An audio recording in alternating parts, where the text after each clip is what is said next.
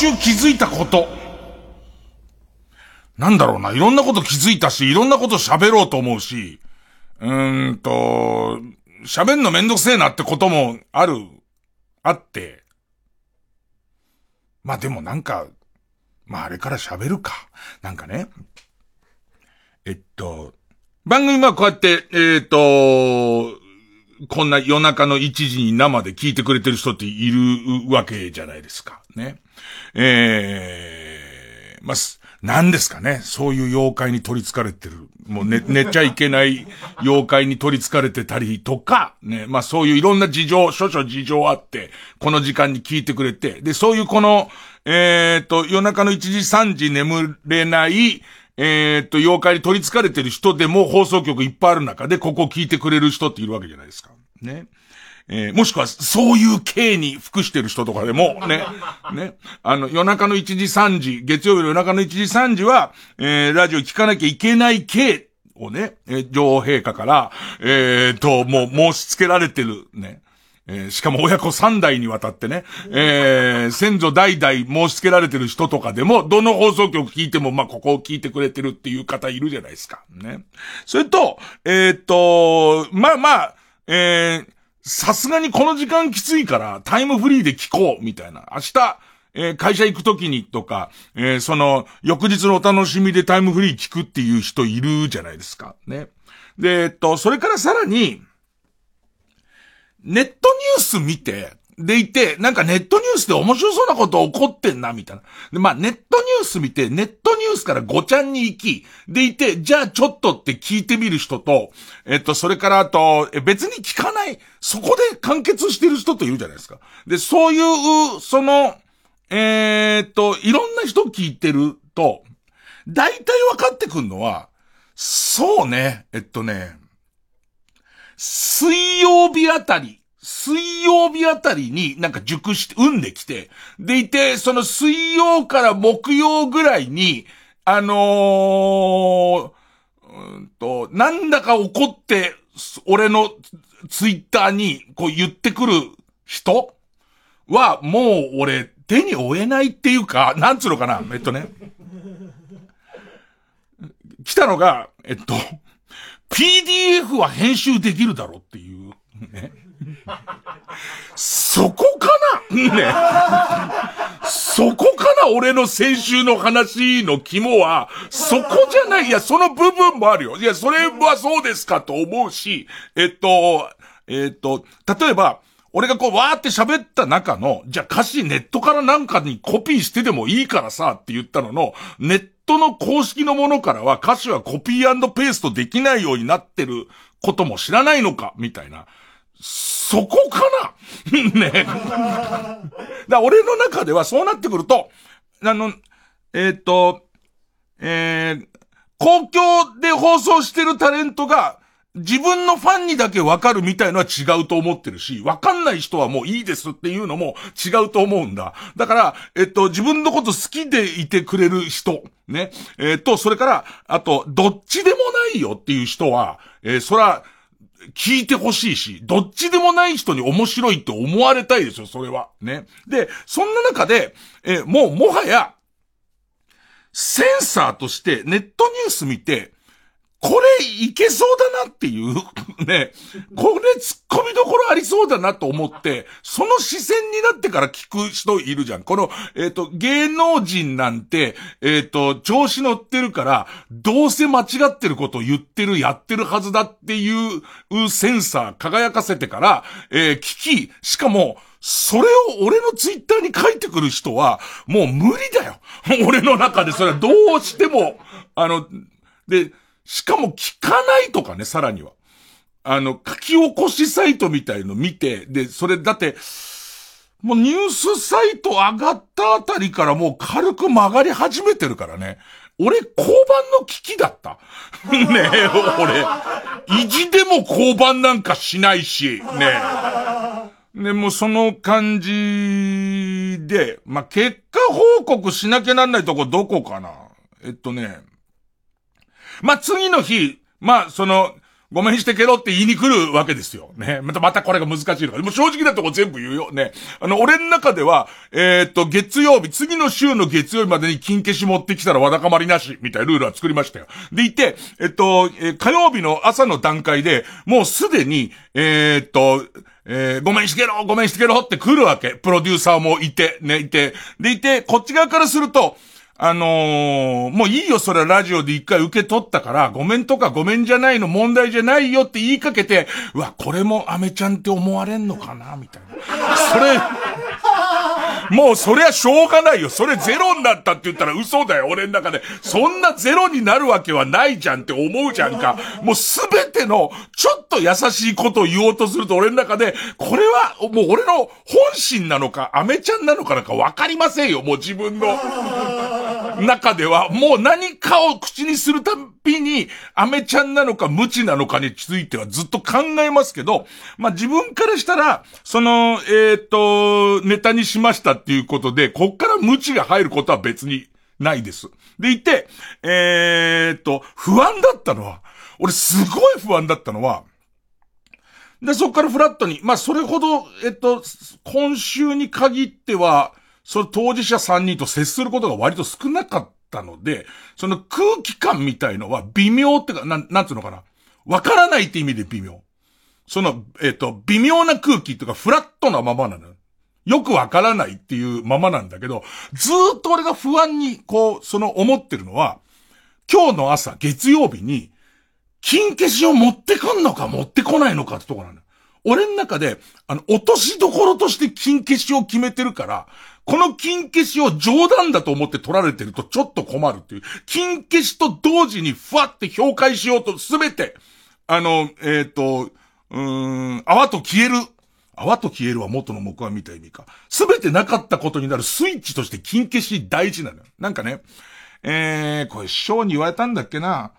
落としどころを決めない喧嘩はやばいよっていう話で、俺の中で落としどころは、よ、結局、何を謝ろうが、何を言い返そうが、結局しこりが残るっていうことだと、もう疲れるから、落としどころっていうのをなんか決めなきゃいけない。でね。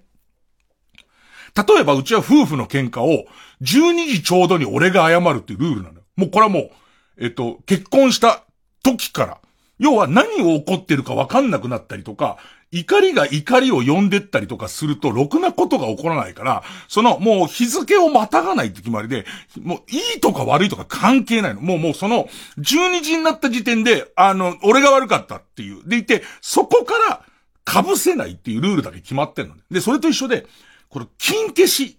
その月曜日の朝金消し持ってくるが、もし冗談だと思われて、えっ、ー、と、持ってこなかった場合に、俺、そのわだかまりを消せるのかっていう話があったんですけど、えっ、と、見事に3人とも金消しを持ってくるっていう、素晴らしい。ね。でいて、そこからあとみんなで金消しトーク になるっていうね。えー、筋肉マンマリポーサの話なんかすげえ久々しましたよ。あの、きょっとんでしょ。最後なんか王位継承戦っていうもう筋肉マンもなんだかよくわかんなくなってきた時の、いろんな筋肉マン出てきた時の筋肉マンソルジャーの話とか、いい中年男子がみんなで、あのー、えっ、ー、と、ラーメンマンが車椅子乗ってたのにモンゴルマンで戻ってきた時はさ、なんて話をしながら、みんなそこはちょっとキャッキャなったんだけど、キャッキャなった中で、でさ、なん、なんすかね、その、俺の中で、本当はその筋肉マンの種類何買ってくるかで、あの、いろいろあるところなんだけど、そこに関しては言及しなかったのね。で、えっとね、一人の、その、まあ、ディレクター、えっと、先輩ディレクターの方は、とりあえず決め技パックに凝ってきたね。あの、いわゆる 2, 2体の金消しを合体させると、あのー、えっ、ー、と、技になるやつあるじゃないですか。筋肉バスターのパックとか、そうね、えっ、ー、と、ラ、それ、ラーメンマンがウォーズマンを真っ二つにしようとしているところとか、ね。もう筋肉マン世代じゃないとなんだかわかんないだろうけど、ね。で、なんかそんなやつを持ってきて。で、もう一人は、逆に、知恵の輪マンあたりとかを持ってくるんですよ。ね、今パッて撮ったやつではアシュラマンがあるんですけど、ね、アシュラマンちょっと思、ちょっとだけ正直思いましたよ。ね、アシュラマンは、なんか裏の顔があるみたいにちょっと思っちゃうから、今回の件はアシュラマンは違うんじゃないかなと思う。いやいや、そういう体はないだろっていう、アシュラマンがあったからアシュラマンを持ってきたんだろっていう、で、あのー、知恵のアマンとか出てきちゃっても、ちょっとどっかで、その、なんつうのかな？もう、もうちょっと知恵を使ったらよかったみたいな、あの、知恵を使ってもっと隠れていればよかったってことだったらどうしようとか思う、思うそばからそれを消したりする作業を ずっとしてんだけど、で、問題の、えー、っと、そのやりとりを漏洩した、えー、一番下っ端、一番下っ端が、えー、っと、持ってきたやつなんだけど、これどう思う？えっと、こんな金消しあるんだ。俺一番最初これが金消しだと思わなかったんだけど、は、肌色の、なんつったらいいのかな。えっ、ー、と、肌色の、普通のこう、三角水みたいなやつ。三角水。これ四角水か。四角水だ。四角水みたいなやつを持ってきて、こんな超人いたと思ってよく見たら、サンシャインが形を変えて、筋肉マンを貫くためにとんがったところ。え、もう、あの、サンシャインはあれ、なんか砂でできてるかなんかじゃん。それでいて、なんかいろいろ変幻自在の形なわけ。でいて、筋肉マンのお腹を貫けるように、普通はなんか塗り壁みたいな形してるんだけど、形を変えて、とんがったやつ。こ、ど、何これ？もう。これ何なんだと思いながらも、まあでも、まあ一生懸命みんな手に入れてきて、金消し揃ったっていう件があるんだけど、でね、一個困ったことがあって、先週番組終わった後ちょっとツイートしたんだけれども、えっと、俺の誤爆っていう、俺の誤爆の件っていうのがこの後あって、で、えっと、まあこれ、先に言うけど、ここのところややこしい取り方されても困るのは、本当にこっちは誠心誠意謝りで、して、しかもそっちが許してくれてもうすでに一見落着で済んでるところなんだけど、俺の方が、あのー、えっ、ー、と、そこで収まりつかないからっていう、いうのがあって、あのね、AD の佐藤。AD の佐藤は名前を出しました。ね。逆に言うとそれだけ佐藤と俺たちはこの番組で繋がってるから、まあ佐藤はどうにかシャレになるだろうって佐藤の名前を出しました。で、番組中に佐藤のツイッターに、あ佐藤の、えっと、LINE に、えっと、え、あの時どういうつもりで、えっと、写真を撮って、えっ、と、その、ご、誤爆とはいえ、ね、あの写真を撮ってた意味や、もともと誰に送ろうとしてたのかとか、その手のことを聞きたいっていう、で、その場で生で反映しようと思ってたから、その、CM 中にその LINE を送ってたら、その佐藤の、その番組 LINE、これまあ、LINE あるある、LINE あるあるなんだけど、佐藤の LINE はこれといって画像とかアイコンを設定してないの。で、佐藤。で、画像を、え、設定してない、もう一人佐藤っていうのがいて、こいつは、放送作家で、俺とペンネームでしか接してないから、佐藤であることもわからない。それ、ペーペーの放送作家の佐藤が、実は、その、えっ、ー、と、LINE を、LINE に写真を誤爆した男。だから、そのペーペーの放送作家の佐藤が、この謎のサンシャインのとんがったやつ、サンシャインのとんがったやつをくれてんだけど、で、その、AD 佐藤に、まあまあごめんねってこういうことになってて今ラジオ的にこうなっちゃってるから、周りから言われたらこれこれこうだっつってくれっつって、なんなら俺一筆書いて渡すんで、あの、伊集院さんがトンチンカンなことを言って、言って、自分はその冤罪を受けてるんだって話をしてくれっつって、でいて、と、うん、改めてお詫びはするからっつって、ね。えー、で、佐藤はいい、お詫びなんかいいですよみたいなやりとりはなってるんですけども、それじゃこっちの気が済まないから、もう佐藤にあげる金消しを今300体集めたんで、あの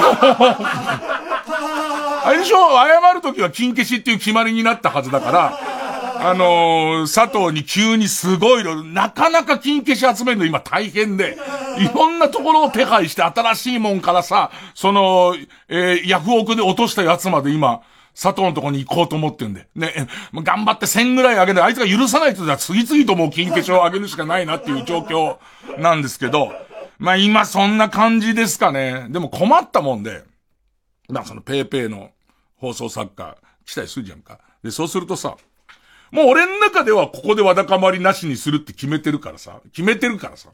そうするとさ、まあ、逆に、お前、その、えっ、と、誰にでも、えっ、と、誤爆はあること、まあ、あることだから、え、ただもん、お前が、その、えっ、と、他の二人のディレクターと、なんかこう、えー、なかなかギスギスしちゃうっていうのは、それは自分の自己責任だから、その辺は、俺からも言うけれども、えっ、と、自分で何とかしなきゃな、乗り越えなきゃいけない山だよっていう、お前をスタッフとして俺はずっと必要だから、これで居づらくなられるのは困るんだ。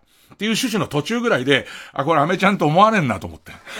ね、絶対これ、絶対これ、もうよぎるって。よぎるって家で犬撫でててもちょっと思うんだから。犬からしてみたらこれアメちゃん来たなこれって、あいつ思ってんだろってちょっと思うって。まあそれはまあしょうがないよね。それがゼロになりましたってとこでゼロ、ゼロな、なったって、それはな、なかなかね、腹水本に帰らずみたいなとこはあるので、だけど、まあ、少なくとも交番の危機とか書いたネットニュースのやつを今今後信用しない方がいいと思うよ。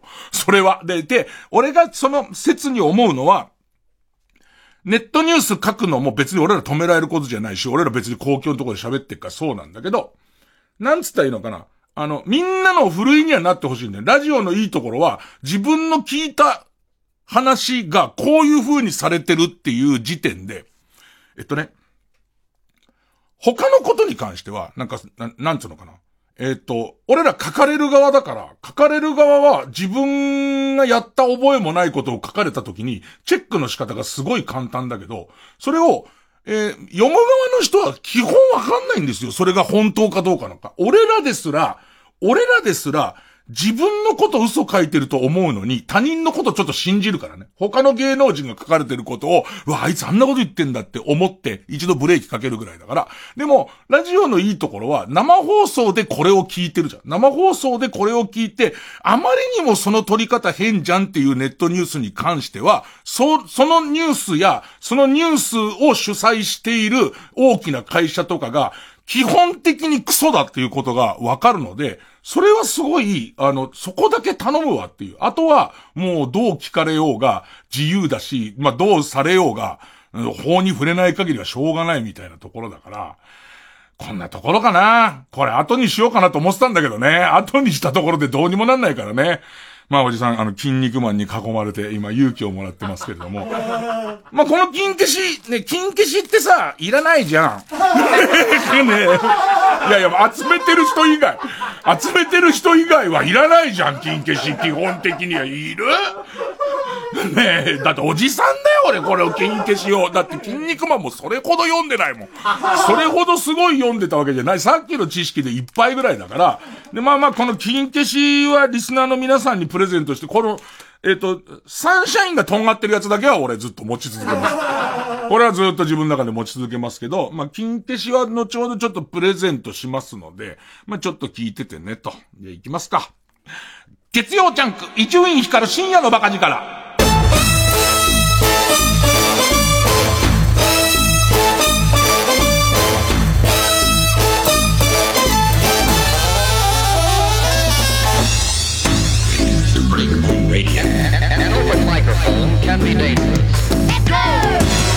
今大きい声でさ「金消しいる?」なんておじさんだよなんてねいらないって一番大きい声で言ってんのは AD の佐藤くんだと思いますけども。ごめんなもう300近く集まっちゃってるからそれはもう次々とお前のところに送り込まれるんだよ。俺の気持ちだからそれは。俺が収まらないから。これもさ心理でさ俺が収まるかどうかでさいらねえ金消しもらうやつの気持ちね。ね被害を受けてるのに世の中こんなこといっぱいあるよねなんかこれ謝んのなんかお前の都合じゃんかみたいなことをこっち側はなんか謝ってんだからなんつう感じのこともあるなと思いながら色とりどりのやつがあれあなたのとこ行きますんで一応じゃあ金消し欲しい人はですね筋肉マン知識もないような人にあげてもしょうがないですからえー、っとあの、このケース、自分がやらかしちゃってたら、どんな金消しに、どんな思いを込めて、あのー、送るのが一番いいのかっていう、ね、水に流してほしいから便器マンみたいな。超うまくない？うまいとムカつくけどね。お前何うまいの出してんだよってなるから、そういう意味では、あの、いいのかどうかわかりませんけども、まあ、自分だったらどんな金消しを、えっ、ー、と、えっ、ー、と、お詫びの印に持ってくるのか。えー、メールアドレス baka.tbs.co.jp baka.tbs.co.jp まで送ってください。えーと、なんとなくな感じで、なんとなくな金消しを差し上げます。曲、えー、吉沢佳代子鬼。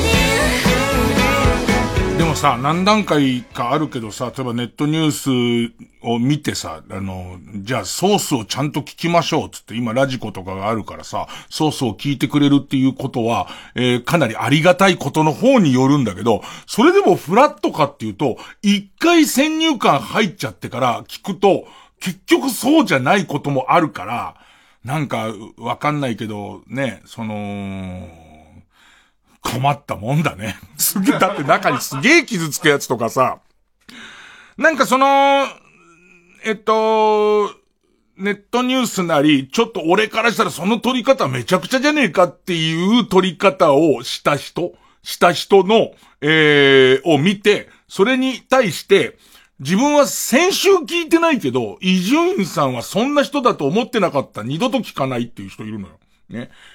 お前先週まで聞いてたお前のやつはもうなしっていう、その先、今まで聞いてたお前の評価は、それで覆るんだと思ったら、す、なんかもう紙一枚だなっていう、なんかその感じに、まあ、がっかりしたり、あとはなんか欠かさず具にもつかない放送を聞いてくれてありがとうって思ったり、まあまあ揺れるね。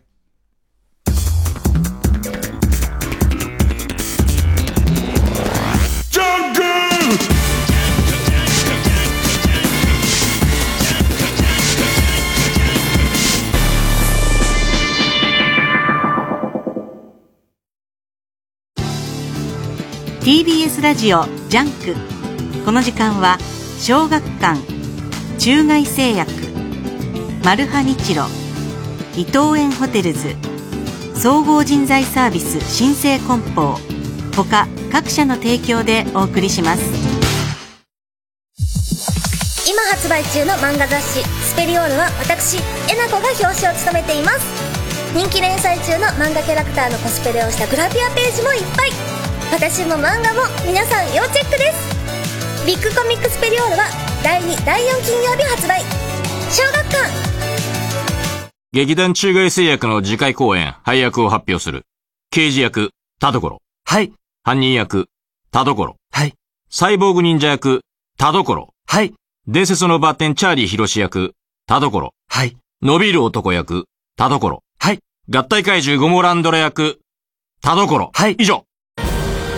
TBS ラジオ公演アートフェア東京2021テーマはバイアート。3月19日から21日まで。アート作品を見てそして購入する3日間。東京国際フォーラムで開催。詳しくはアートフェア東京で検索してください。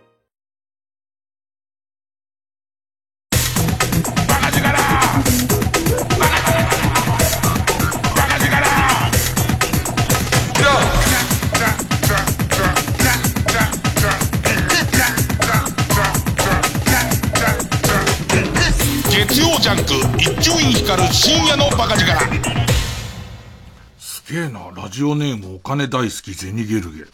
えー、恥ずかしい、お恥ずかしい。穴があったら入りたいという思いを表現して、ブラックホールっていう。うん、あの、うますぎてちょっと引くわ。ねえ。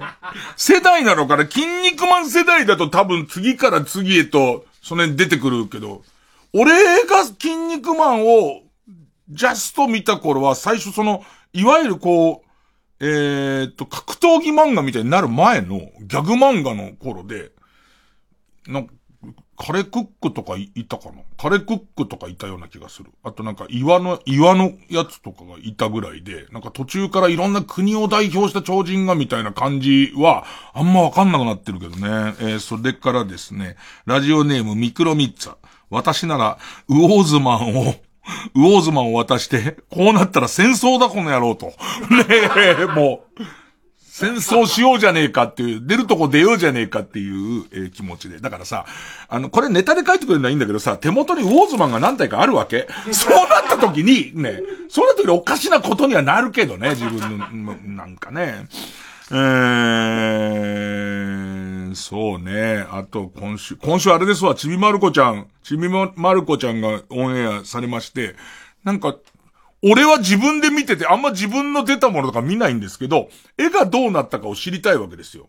だ、だから、今思うと、相当変わった撮り方だよね。その、ちびまる子ちゃんの、えー、と、一緒にラジオをやるっていう、まあ、回っていうか、ところなんだけど、台本とかないの。一切台本とかなくて、普通にタラコさんがいて、その、えっ、と、番組に来たおはがきみたいなやつを、えー読みながら、普通にトークをするんだけれども、まあ一応二人とも、これは、ちびまる子ちゃんで使われるっていうか、ち、ちびまる子ちゃんで放送されるっていう意識は持ってるぐらいなんだけど、どういう絵になってんだろうと思って見ると、感覚的には、えっと、しえ、んなんだろう、まあ、深夜のバカ力みたいな、深夜のバカ力とはちょっと違うが、お昼とか朝の伊集院光の番組の、アニメ化っていう感じだったの。ラジオのアニメ化みたいな感じで、俺のフリートークのアニメ化みたいな感じで、不思議な、俺は、ちょっと自分、大体自分の出た番組は荒探しなんだけども、なんかこう、面白いもん出してもらったなっていう感じで、なんかすっごい不思議なのは、まずさ、いや、アニメにすんごい良くしてもらって、すごいアニメにしてもらってるから、別に、宮崎プロデューサーの子供とかは普通にちびまる子ちゃんとして見てるらしい。ちびまる子ちゃんのそういう話なんだと思って見てるらしいんだけど、なんか違うなと思うのって、俺が長い話してる時にさ、途中でまるちゃんがさ、あの、合図打つじゃん、なんか。あの、うん、うん、うん、はい、それでって言うじゃん。あれってアニメってあんまないよね。その長台詞の間に、そのクロスして合図値を打つっていうことってあんまなかったりとか。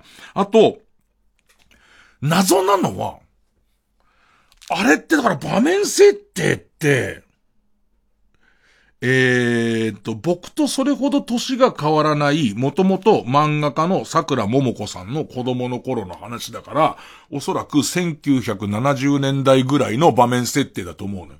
でいて1970年代ぐらいにやってるラジオなんだと思うのよ。で、その1970年代ぐらいにあの子小学校何年生小学生の多分、3年生とか5年生とかの、えー、と、ちびまる子ちゃんがラジオをやってるんだと思うの。で、そこに、その頃小学生だったけど、今大人になってる俺が来る。俺が行ってて。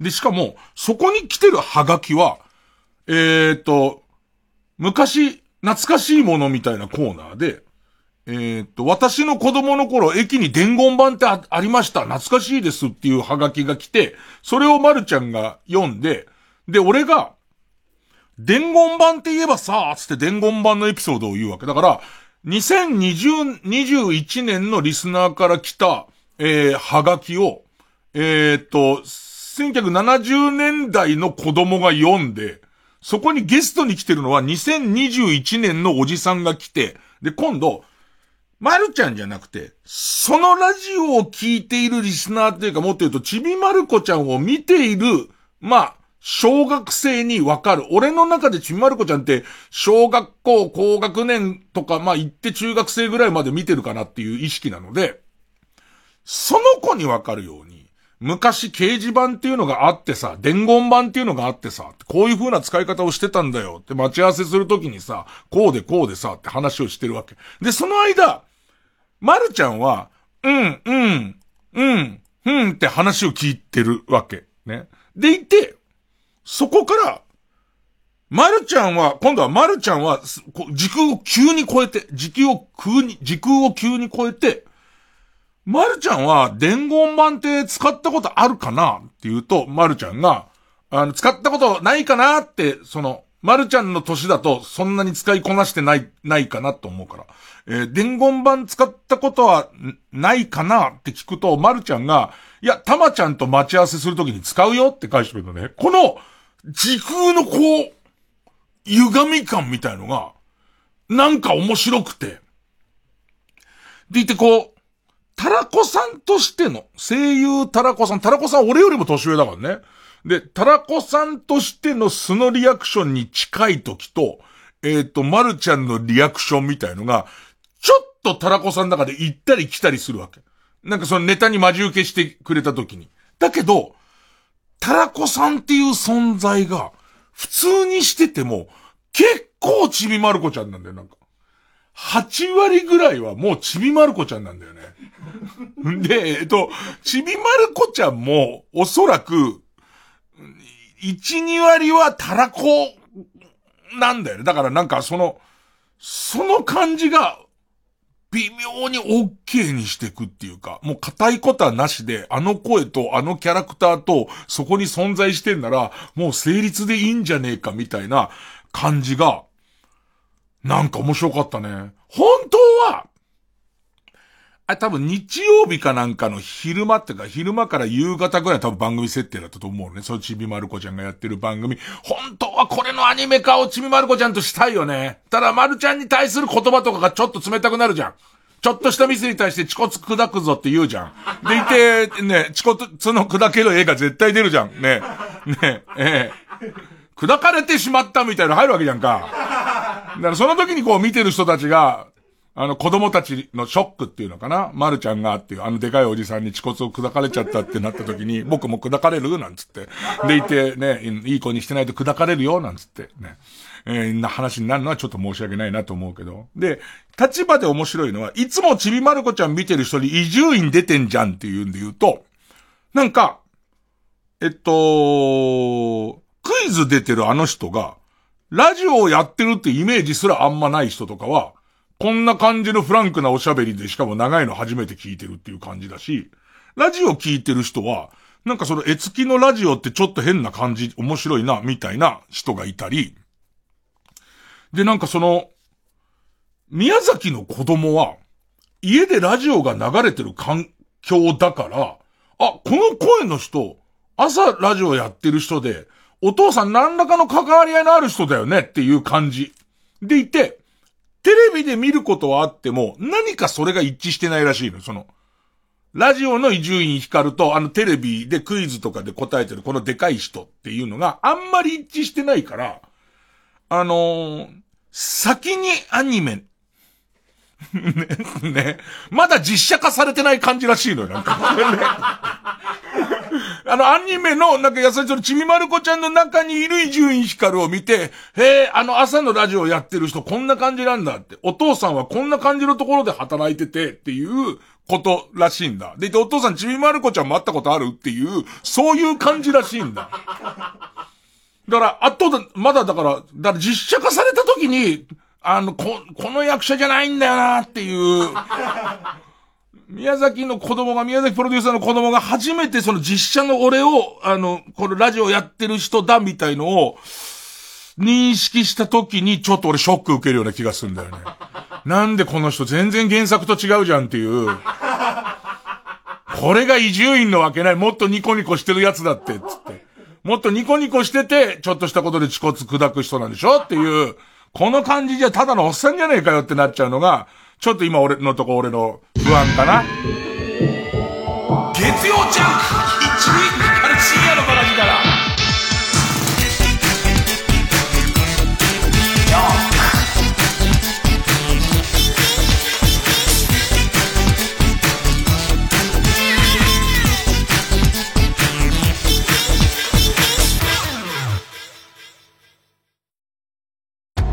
ングセラーの山で一人修行をするマルハニッチーロ。決戦に向け新たな技を習得できるか。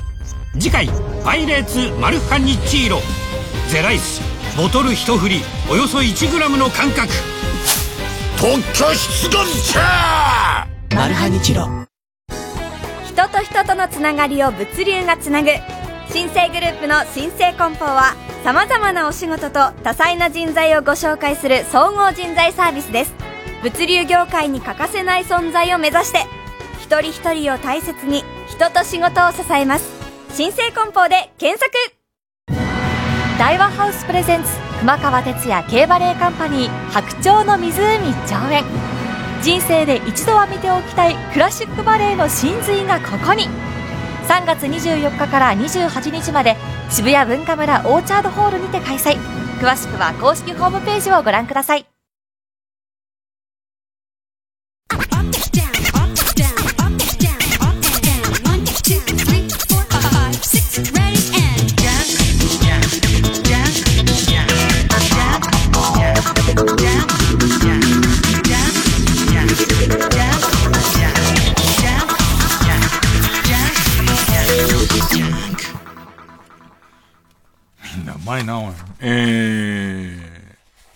ラジオネーム、ピンセット。えー、この失敗をバネにして今後頑張ります。を込めて、えー、スプリングマンを。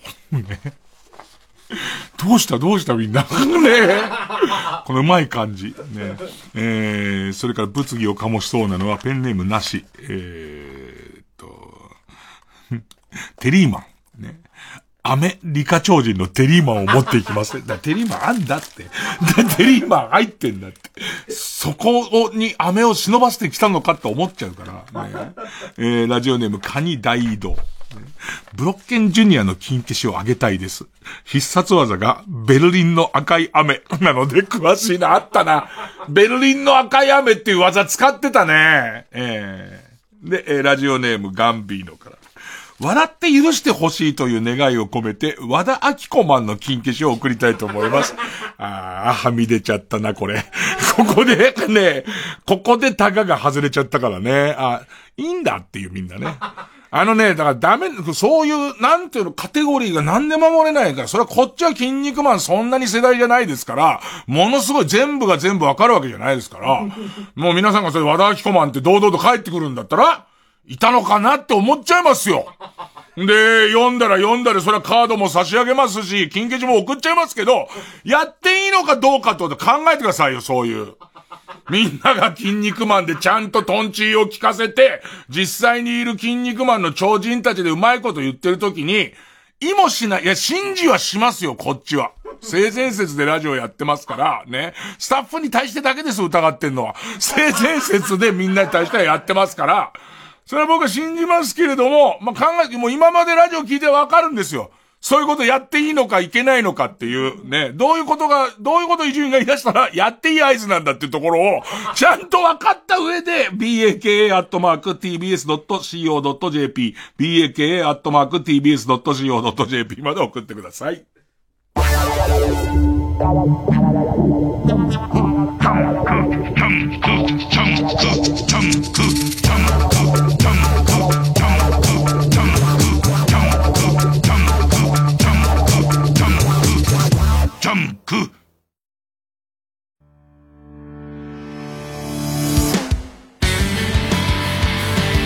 ここで神はサイコロを振らないの未来永劫をお聴きください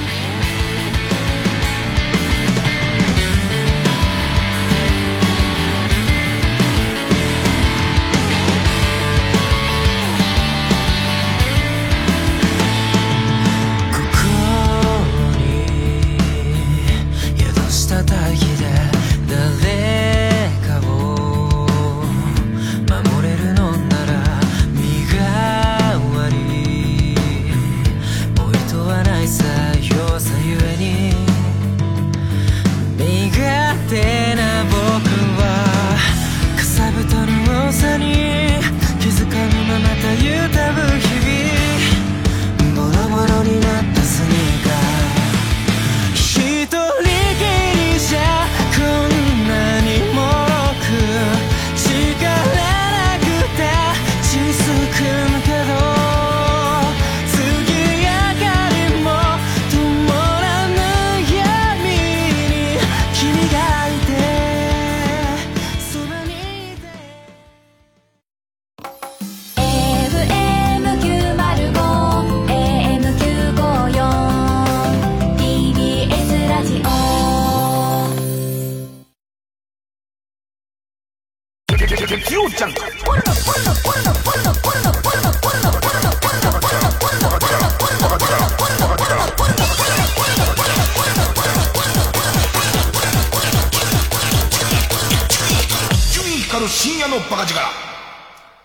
相変わらず野球 YouTube、プロ野球の OB の YouTube 見てるんだけどさ、なんかやっぱり、ん、ん考えさせられるところあるよ。あの、その、えー、体育会系で同じチームにいて、で、その上下関係が激しく開いてないような人の同士のトークから出てくる、こう、ポロ、ポロッと出てくる情報みたいのは、多分、自分スポーツ番組でこういろんな、その、スポーツ選手にインタビューするけど、こっちはこっちで聞き出せることがある反面、あのトークは絶対出せないみたいな、あの、そういうものがいっぱい出てくるんだけど、先週ちょっとした中日にいた川上健信と、えー、それから中日からジャイアンツ行った井端選手が、まあ、川上健信さんの YouTube に井端さんが遊び行くっていう形で喋ってんだけど、その中で、えっと、何回かに分かれてんだけど、一回いいのが、中日にね、その、岩瀬っていうすげえピッチャーがいて、最高の年俸いくらぐらいまでいったかな ?5 億とか言ってるよね、多分。その、えー、日本で最多登板みたいな、その、もう全く怪我せずに毎年毎年すごいピッチングをする、岩瀬っていうピッチャーがいて、で、この岩瀬さんは、朝のラジオにも来てもらったことあるんですけど、実際僕何度もお会いしてるんですけど、ちょっと変わってんの、なんか。あのー、あよ、良くも悪くも変人ちゃ変人みたいとこあるんだけど、この岩瀬投手っていうのは。で、その岩瀬投手と、えー、っと、井端選手の、えー、っと、エピソードで、まあ、岩瀬投手の方がちょっと先輩なのかな。で、その先輩の岩瀬、年上なのかな。えっと、先輩はもしかしたら井端の方が上かもしれないけど、まあ、年上、年の順だから。で、なんかその、あんまりこう人と群れたりとかしない岩瀬投手が、その井端選手に、あの、ちょっと今日飯食い行かないから店連れてってやるって言われて、で、自分の行きつけで、この店のことは内緒にしてくれよ。誰にも言わないでくれって食べに行ったカレー屋さんがあるんだけど、そのカレー屋さんが、あの、ほ、岩瀬さんが言うには他のカレー屋さんと違って自分の好きなように色のトッピングができるっつって。で、行って、実際ココイチだったらしいんだよね。それがわかんねえ。その、さすがっていう、俺の中ではさすがっていう、もう、ちょっとかっこいいっていうレベルの話で、で、最新で面白かったのは、まあ、プロ野球わかんない人でもわかるようにちゃんと言いますけどね。えっとね、矢沢健一さんっていう、この人は、えっと、ものすごいヒットを打った人。その年の、その、えっと、ヒット打つ率、打率がトップだったりとか、で、あと、と大怪我してアキレス腱切ったのに奇跡の復活してたりとか、で、あと、さらにはすごい理論、理論派の人で、ユーモアもできて理論派の人だから、えー、もともと中日ドラゴンズの選手で、中日ドラゴンズ一筋で終わった選手なんだけれども、えー、プロ野球ニュースの司会もやったりしてたの。だからそれぐらい論も立つ、弁も立つ人で、とにかくヒットを打つ名人だから、ありとあらゆるヒットを打ってきた人だから、その矢沢健一さんの、その、あとしかも、えー、野球、プロ野球辞めて解説者になってから自分でクラブチームを立ち上げて社会人の育成とかもやっている、そのプロ野球界のおじさんの中では相当こう、えー、と、理論派だと僕は思ってる人。で、そこに、田尾康さんっていう、矢沢さんの中日ドラゴンズの後輩で、これまたすごいヒットを打つ人だし、何度も会っておしゃべりしたことありますけど、やっぱり理論派の、その田尾康さんが来るっていう。で、で、しかも、矢沢さんは今まで、一人で YouTube をやってて、あの、ゲストを入れたことがないんですよ。でいて、その今までのこういう選手の起用法はこうだとか、この選手はどうだったって話をやってきたのに、初めてゲストを呼ぶ。で、矢沢さん自体も、僕は今までパートナーを入れたことがなかったんだけど、初めてタオくんをね、えー、呼んだんです、つって始まるのね。で、そこで、矢沢さんが、その、今まで一人でやってた YouTube だけど、初めてゲスト呼んだと。というのも、あって、来てもらったらタオに絶対確認しときたい。本人に確認しておきたいことがあるっていうわけ。で、そうするとさ、俺たちワクワクするわけ。で、頭も、真面目な、その矢沢さんが、そもそも俺がタオという名前を知ったのは、まだタオが大学生の時に、その大、と全日本の大学選抜の監督と自分は一緒に野球をやってたから、そんな今度タオっていう同志社大学の選手を抜擢して入れたんだけど、これがいい選手だ、だ、なんだよって聞いた時に、あ、タオって珍しい名字だけど、覚えておこうって思って、まさかその後一緒のチームでプレーしてこんないい選手になると思わなかったんだ、みたいな話から入るんだけど、で、その、実はねっていう、今までそのパートナー呼んだことなかったらタオ君来てもらって、どうしても聞きたい。本人に確かめておきたいことがあったんだよ。って話し出したのが、タオと矢沢が、一緒にイベントかなんかで、えっ、ー、と、多治見かなんかに行った時に、えっ、ー、と、旅館に行ったよなっていう、ね。旅館に行って、その旅館で主催者の人が、あのー、郷土料理をご馳走するんで、ぜひぜひ食べてほしいって言われて、その時に結構こう、なかなか人がこう、えっ、ー、と、選手も全員集まらなくて、時間がかかった時があったよな。あの時俺は割と早めに来てて、たお前は来てただろうっていう話を始めるわけ。で言って、こっち側も野球大好きだからさ、何の話になるんだろうと思って聞聞いててさ。で、その時に、あのー、タオ。お前の、の前に、こう、えっと、一人用の鍋のセットがあって、でいて、あとは飲み物でビールが来て、でいて、そろそろ選手が全員集まって、ビールでみんなが乾杯してる時に、お前のことをチラッと見たら、お前、固形燃料食ってたよな。まあ、まず俺のだ思ったことは、それっていう、ね、あの、打撃理論、理論派二人集まってですよ。理論派二人始まって、しかもね、その中日っていうチームは、その頃の中日っていうのは、V99 年連続優勝のジャイアンツを止めて優勝するっていう、それこそ、の、燃えろドラゴンズ、ね、えー、その、一番高木が類に出てって歌が出た時の、まあまあ前後ぐらいの、めちゃめちゃ強くなってきたところの話だから、そういう話かと思ったの。したら、タオ、お前は、俺の記憶が定かならば、あん時固形燃料食ってたよな、っていう話になるわけ。したらタオが、実はですね、っていう、ね、それ広げんのっていう。なんかそのタオも話うまいから、そのタオさんが、えー、っと、郷土料理。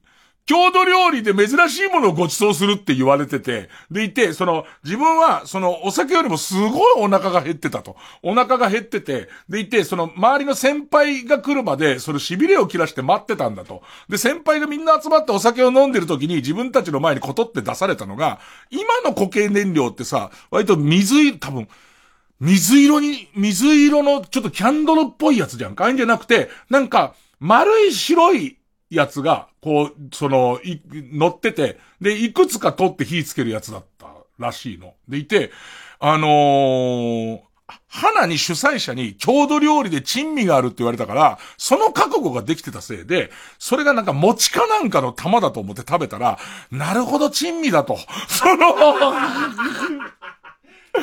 あんまうまくねえっていうね、この話をたっぷりしてた。ずっとでいて、ね。何年なんだよっていう、俺からしてみたら、そのタオ選手が現役の頃とか、多分、さ、その、矢沢とタオが揃って現役の頃って相当前ですよ。30年とか前に、固形燃料食ってた話の確認なわけ。でも俺今思ったんだけど、それで固形燃料って青くしたんだろうな。タオが食うから。その、ね。なんかわかんないけど、この話ってやっぱ YouTube すげえなって、なんか最近その YouTube のすごいところとテレビのすごいところは別だな、なんか YouTube を下位に言ったり YouTube を上位に言うのは違うんだけど、やっぱ YouTube すごいのは、俺だったら、俺がゲストにお二人を呼んで話しちゃったら、それ編集しちゃうと思う。あの、編集してなくしちゃうと思うんだよね。そのバッティングの極意の話とか、その、えっ、ー、と、タオ選手が引退した時の話みたいの、それより後だからね。そのタオ、あの、えっ、ー、と、矢沢選手も、えっ、ー、と、引退かトレードかみたいな話になるんだけど、その時の真相とか、タオ選手が突然放出された話は、後であるのね。俺だったら入れ替えちゃうと思った。絶対入れ替えちゃうし、多分野球の話を期待されてると思うから、絶対そこ切っちゃうと思うんだけど、やっぱね、YouTube のいい意味でぬるいところは、それ残るとこだよね。月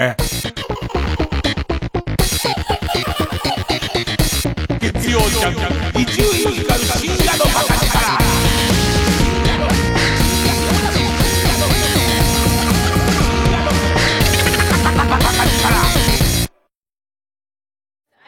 今から何したい？うーん、カラオケ？からの？バイキング。からの？温泉！それ、全部叶えられるよ。え？本当に？全部込みで学生一泊税別5800円から。いい湯加減、旅加減、伊藤園、ホテルズ。詳しくはウェブで。殿我が軍の兵力では歯が立ちませぬ。足りぬなら増やせばよかろう。増やす。海軍の足音。魔の稲なき。これもサービスじゃ。勝てそうな BGM まで。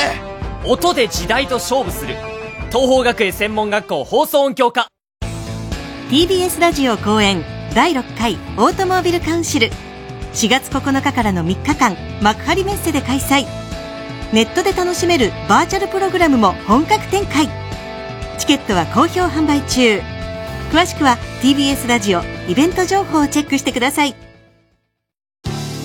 TBS ラジオ JUNK。この時間は小学館中外製薬。マルハニチロ伊藤園ホテルズ総合人材サービス新生梱包他各社の提供でお送りしました。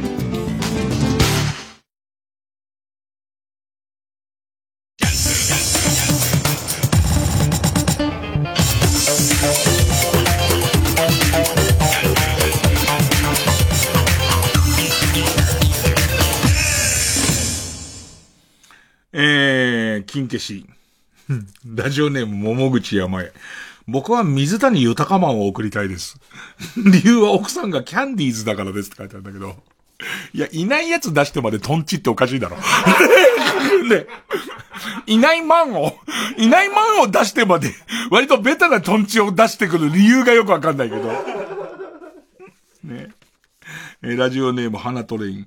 えー、もう白黒ついたでしょうということで、筋肉マンゼブラ。ほら、いるやつだったら、ほら、筋肉マンゼブラってなんかいたわっていう、これも多分、最後の、多い継承戦みたいなやつの、いっぱい筋肉マンが出てくるやつの、一人ぐらいだと思うんだけど。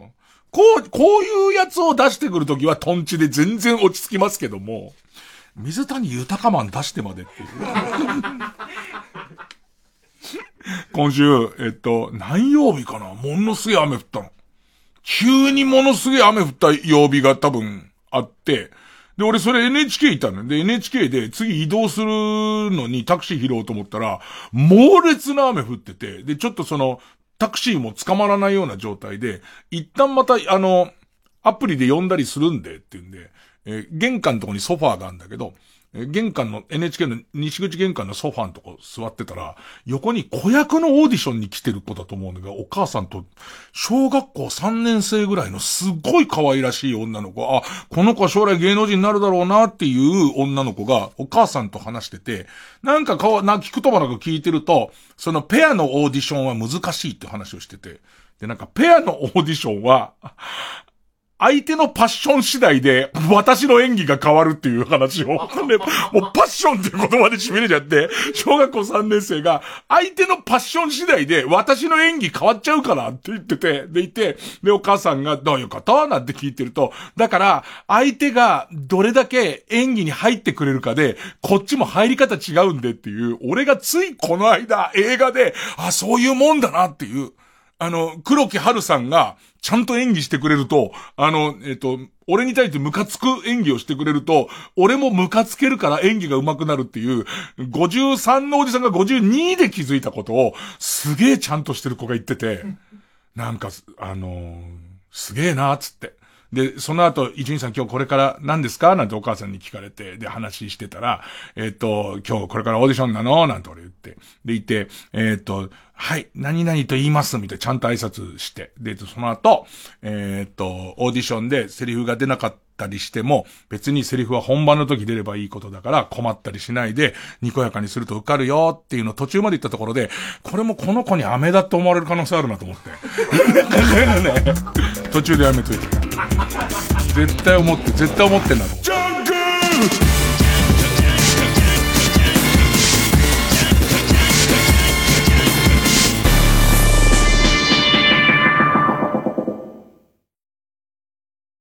毎週金曜深夜1時からはバナナマンのバナナムーンゴールド。この番組はこんな番組です。木村さんがこの辺りでイノシシを見たって言ってるんですけど、はい、えー、本当ですか？はい。設楽さんちょっとせめてさ俺たちが喋ってるところ使ってよ、うん、なんか気持ち悪い番組だと思われちゃうから。じゃあじゃあ木村さんこんな感じです。うん。始まったよ。耐えてる音ねこれ。毎年。毎毎回恒例の耐えてる音です、これは。日村さんが。ってことです。もう分かってるんです、日村さんのこれは。気持ち悪いやつのラジオって思われる。こんな感じの番組です。スタートしました東方カップと早速飛び出したのは2番放送音響かなんとジョッキは身を乗り出し足音を収録しているとてもクリアな音質安定している聞こえてくるのは勝利の足音ゴールイン確定しました君の本気に応えるのは東方学園専門学校放送音響科。えー、っと、洗濯機に洗剤入れたら、ダニクリン丸ごと棒ダニ仕上げを柔軟剤の投入口に注ぐと。ダニの立場で言わせてもろたら、こんな簡単に棒ダニされてほんま迷惑。ダニクリン丸ごと棒ダニ仕上げすなすな生き生き植木 TBS ラジオ公演、ハイパープロジェクション演技配給、日向翔陽役の大河小太郎です。影山飛雄役の赤名龍之介です。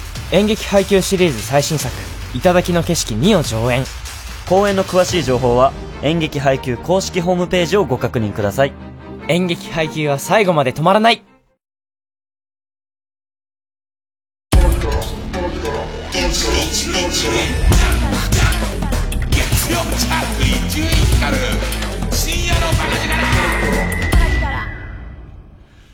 時報またいで曲かけるまでの短い今週気づいたことなんですけど、なんか、その、ママタルト、ママタルトってその、サンミュージックかな？若手のお笑い、有望株で。前ここで話したと思うんだけど、ママタルトがコロナの入り口の時に、満を持してやろうと思ってたライブが中止になって、チラシとかできてたんだけど、誰にも見せられなかったっていう話をちょっとしたんですけど、で、その時に、えっ、ー、と、えー、ライブのその力入れてる単独ライブのタイトルが、みんなが見に来てくれる方に66兆2000億円っていうタイトルだったの。で、タイトルで、これは、要は、発表直前になくなっちゃったから、え、誰にも知られないタイトルだったし、チラシも配る前になくなっちゃったから、このなんかその、ギャンブラー風の、おそらくギャンブルのネタをやるんでしょう。その、えっ、ー、と、チラシも、幻のチラシになってっていう、でいて、まあ本人たちからしたら、えー、まあ一応コロナ終わって、こんな長くかかると思ってないけど、コロナ終わったら、えっ、ー、と、満を持してやるんで、みたいな。えっ、ー、と、その時まで待っててくださいっていう感じだったんだけど、それが、なんかママタルトが、そのいろいろ、その、ディスタンス等々対策した上で、ライブやるらしいんだ。やることになったらしいんだ。で、あ、ついにやるんだ、あの、みんなが見に来てくれる方に66兆2000億円やるんだと思って。でいて、だいたい66兆2000億円も少し引っかかってるし、どういうネタなんだろうと思ってるじゃん。したらなんかライ、ラ、ライブのタイトルが、えー、マーゴメ憲法豚キムチっていう名前に変わってんだ。全然違うだ。お前どうなっちゃったんだよ。あの時やる寸前までできてたネタは、どうなったらここまで変われんだよっていう、全然ギャンブルのギャの字もないようなチラシに変わってて、え、待ってたんですけど？みたいなこっち側からしたら、で、本人たちも前向きで、かなり出来上がってたけど、みんなが来てくれる方に66兆2000億円を、さらにブラッシュアッップするみたいなことを言ってたと思うの。で、磨いた結果、なんでそれがマーゴメ憲法豚キムチになったのかが、俺の中では、いや、だってどっちが面白そうかって言えば、それはね、マーゴメ憲法豚キムチの方が面白そうなんですよ。でも、正直、この業界内の、まだ知らない人いっぱいいると思うけど、業界内の評判としてはママタルトこの1年でも結構上がってきてるから、そのライブの規模とかも1回公演の予定が4回になったりとかしてて、レベルは上がってんだよね。でも多分この1年間の間に意外にこう、最近の水曜日のダウンタウンあたりで、ま、まー、ちゃんごめんね、まーごめが認知されたっていう意識なんだろうね、おそらくね。こんなに変わる？ライブの、ライブのタイトルこんなに変わるっていうね。えー、ぜひぜひ皆さん、ママタルトの、えー、マーゴメ憲法豚キムチ。ね。ちょっと気になっちゃうのはさ、見に行ったらさ、ちょっとギャンブルネタの名残とかあんのかね？それとかすげえ知りたいよね。なんかその、わかんないけど、若手のライブって、その、その全体的なテーマがあると、最初のショートコントと途中のミニコントとラストのコントの中にそのテーマが、あ、なんだちょっと繋がってんじゃんみたいなパターン多いじゃんか。だとするとさ、えっ、ー、と、マーゴメ憲法豚キムチ と、もう、貫いてるものが全然違うじゃん、これって。ね。ちょっとね、楽しみなんですけどね。さあ、じゃあ、時報またいだんで曲。えー、黒木なぎさ、竹。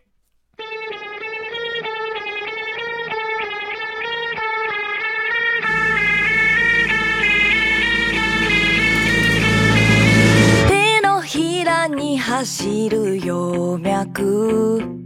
生命線が短いのね。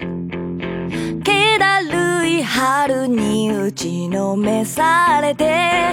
とってもいいような命さと笑う。盗み見た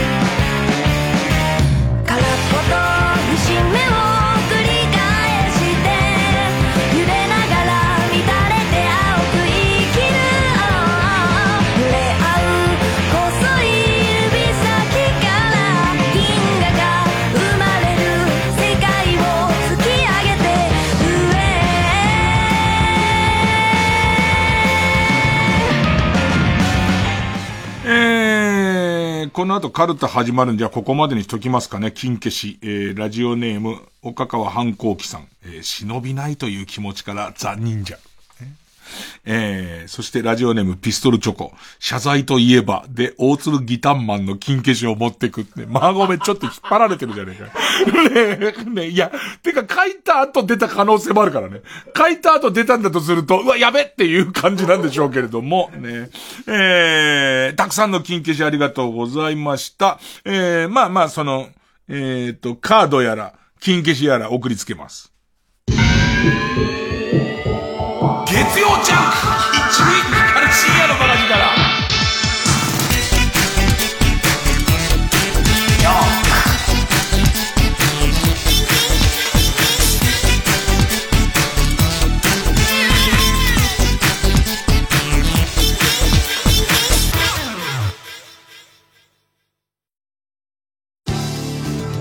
ー TBS ラジオ JUNK。この時間は小学館中外製薬。マルハニチロ。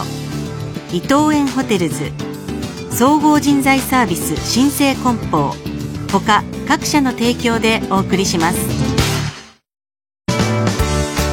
野球とラブとコメディと。あだち充ワールド全開の青春野球漫画「ミックス」待望の最新17巻発売中。野球漫画はやっぱり足立る。小学館。放送業界を目指す僕の行きつけは？はい。生姜焼き定食お待たせ。いただきまはいこれおまけ。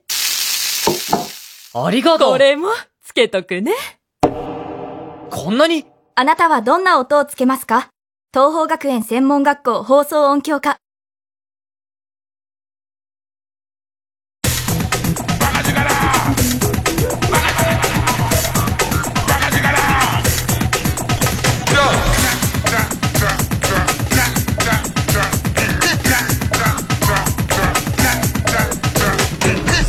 月曜ジャンク一丁院光る深夜のバカ力。新勝ち抜きカルタ合戦会。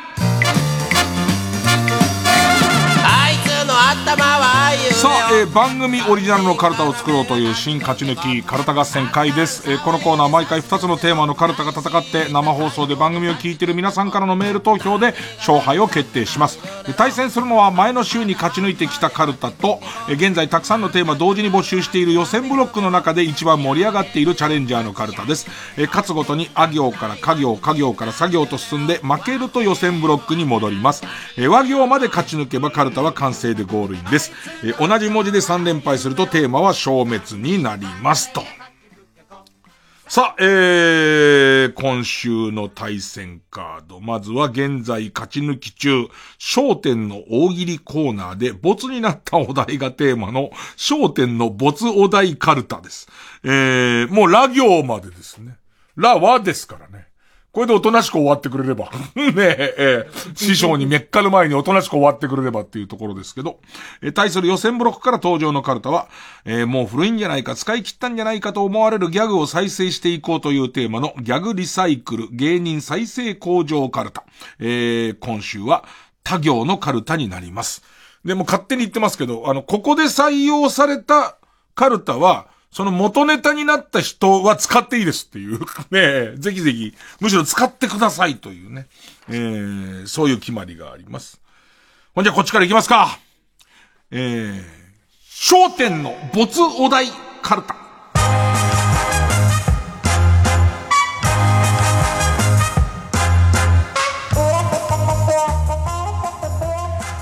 さ、こんなコーナーやっといて、明けにその金子ディレクターがディレクションしているうちの師匠の番組の収録あって、で、その収録終わりで俺ちょっと顔出してまた、あの、この落語の子わかんないんですけど、みたいな話してたけど、俺もいい面の顔だと思うけど、金子ディレクターも相当なもんだよね。よく平気な顔してうちの師匠と、だってさ、俺はここで今、まあ、2時9分ね、その、前回も2時前後じゃないですか。2時、まあ、15分とかに、で、ずーっとやってるからさ、3時近くまでこれやってるわけじゃんか。やってて、俺はさ、会うのは自分の、その師匠の収録も終わり、で、その自分の生放送も終わったお昼ぐらいだけれども、あんた10時ぐらいから全然まだ下の根も乾かないうちから会ってるわけでしょうちの師匠と。ひどいね。ひどい。ね。裏表が激しすぎる。ね。えー、いきます。商店の没王大カルタ、ラ行です。えー、ペンネームキャンディーウォーホール、ラ。乱行パーティーに 言わないんだよ。まあ、没王大だからね。えー、乱行パーティーに行って以来、幸楽さんの着物のような綺麗なピンク色だった、私の祈祷が、小遊三さんの着物みたいな色に変わってしまったんです。そこで皆さん、病院に行った方がいいよと思う方、挙手をお願いします。行った方がいいっすよ、お師匠。ピンクから水色ですからね。水色はやばいですよ。ねえ。す、マンドリルかなんか水色の玉袋にはなりますけども、それは、で、ごめんなさい。挙手して行くんだ、じゃあ。普通に。ね、ネタじゃなくてね。えー、ペンネーム2階からメタリカ。ラ。ライムスターの歌丸さんになった私が、ラジオで、煙突町のプペルを酷評しますので、皆さんは、西野昭弘さんになりきって、新しいものを理解できない人って自分が恥をかくのが怖くて、まず否定から入るんですよ。といった類の便利な奇弁で。オールマイティー奇弁でね。えーなんかさ、えっと、うちの構成陣の、えー、ビンちゃんと大家がエヴァンゲリオン見てきたっつってさ、でさ、ネタバレしない程度に教えてっ、つって、そのニュアンスも嫌だから、つって、ニュアンスすらも聞きたくないから、ちょっと教えてっ、つったら二人でどことどこがどうだみたいなことを話し合った結果、伊集院にはこの程度ぶつけとけっていうことなんだろうね。あの、全部終わってトイレ行ったらすげえ混んでたっつってた。長えから。あの、2時間何分の ?2 時間、2時間34分で、すっげえ惜しくしたかったっつって。でいて、みんな同じこと考えたみたいで、終わった途端にみんな出ておしっこ行ってたっていう。それ以外はっつったら、それ以外は自分で見てくださいっつって。ネタバレとか言われるの嫌だしっていう、なんかちょっとニュアンス言っただけで、それは知りたくなかったって言われるの嫌だからっつってた。ね。皆さんトイレは混むという、その情報だけ。ね。えー、もう一つ。2階からメタリカ。ラ。ライドオンタイムを歌ってた頃のマックスよりも、クイズノーベル賞に出演している近頃のマックスの方が、抜ける？抜けるという小遊三さんの意見もわからないでもないですわな。それでは焦点、この辺でお開きでございます。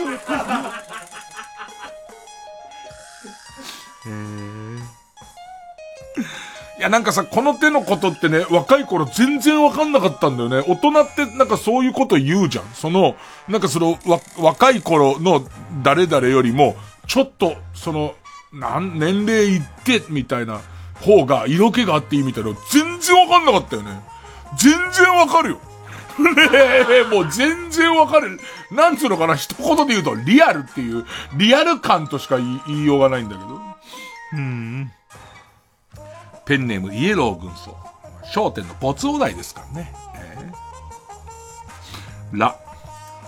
ラブコメ漫画のエッチなやつは、アマゾンで、アマゾンの Kindle では、無料で読めると知り、アプリをインストールして片っ端からダウンロードしていたら、母のアカウントで見たことに途中で気づいて、母から、お前何してるの？と言われたことって、男なら必ず経験しますわね。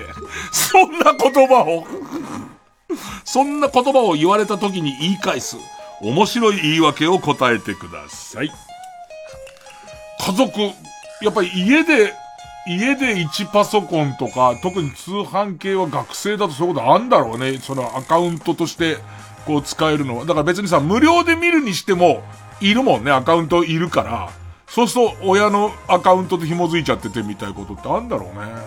なんか、変なおすすめ出ちゃうみたいな。買って履歴消してんのに、なんかおすすめの傾向が変わってきてるっていう、そういうのあんだろうな、きっとな。えー、ペンネーム、ソフィーと双子の姉妹、ラ。ラッツスターの皆さんの平和への願いを込めた組体操。お疲れ様でした。それでは、大喜利か何やってんだ、演芸コーナーで。もう、ずるいからな、このラグライになってくると、何でも良くなってくるっていう、もうなん、もうセンスとしか言いようがないやつ。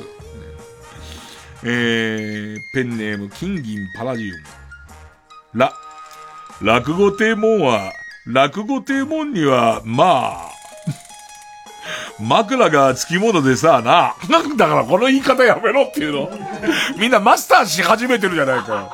現物の仙台円楽知らない人まである程度マスターし始めてるから。落語亭門にはまあ枕が付き物でさ、な。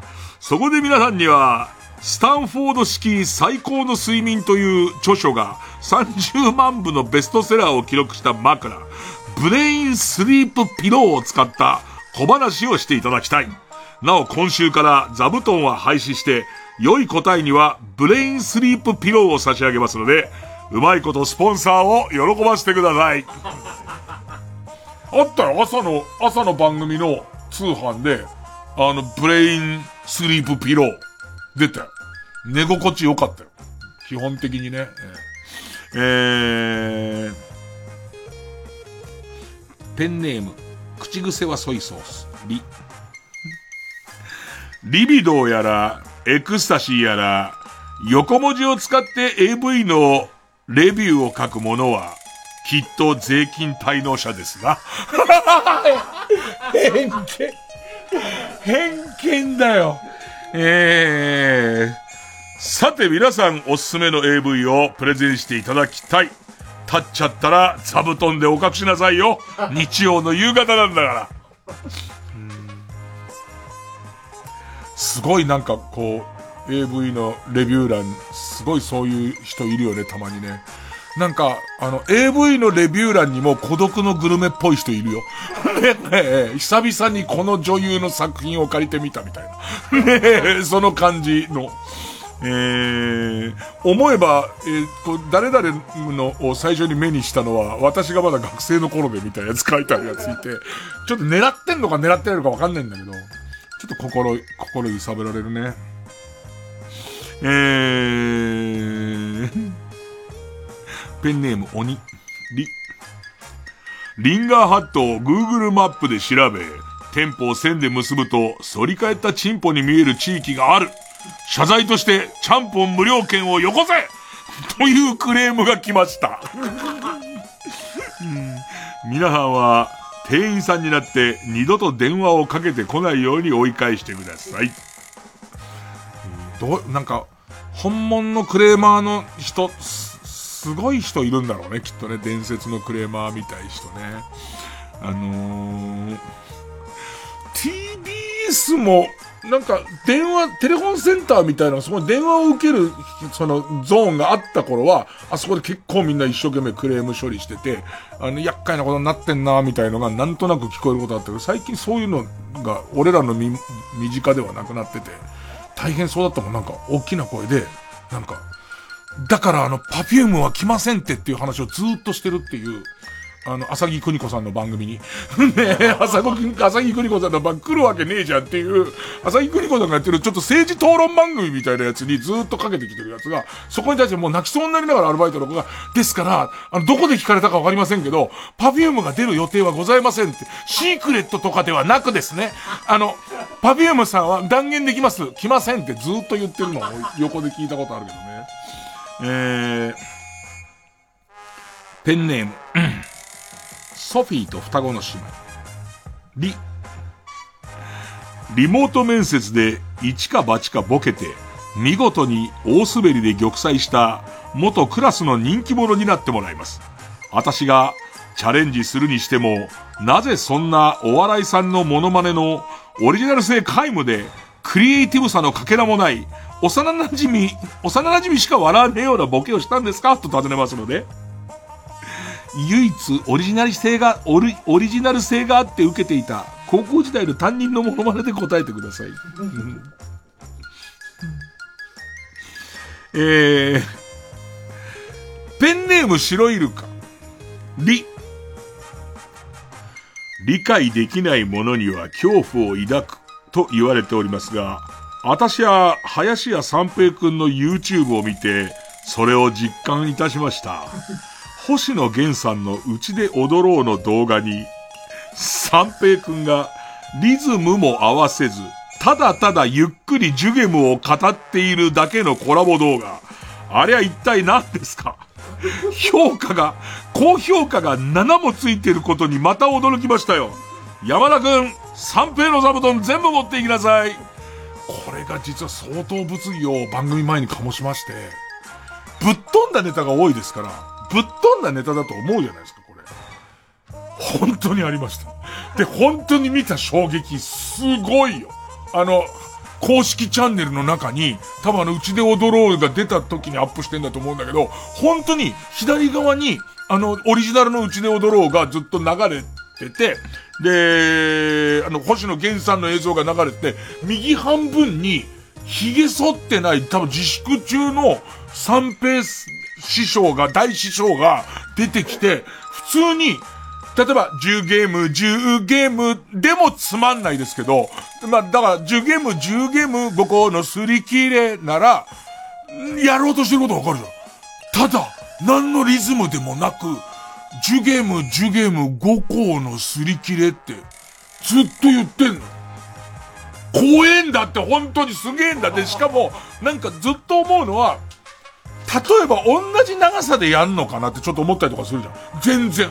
途中で終わってもう一回言い始めるのよ、ジュゲーム、ジュゲームから。これでまた、高評価7で、コメントもいくつかあるんだけど、そのコメントのトップに、もっと早く言えって書いてあるのね。それも違うと思うんだ。すごいんだって、これって。なんかみんなで、す、すげえと思って。なん、なんだろうね。見事に俺、まあ俺も一応いいねはしときますけど、ね。なんかね、すごかったですよ。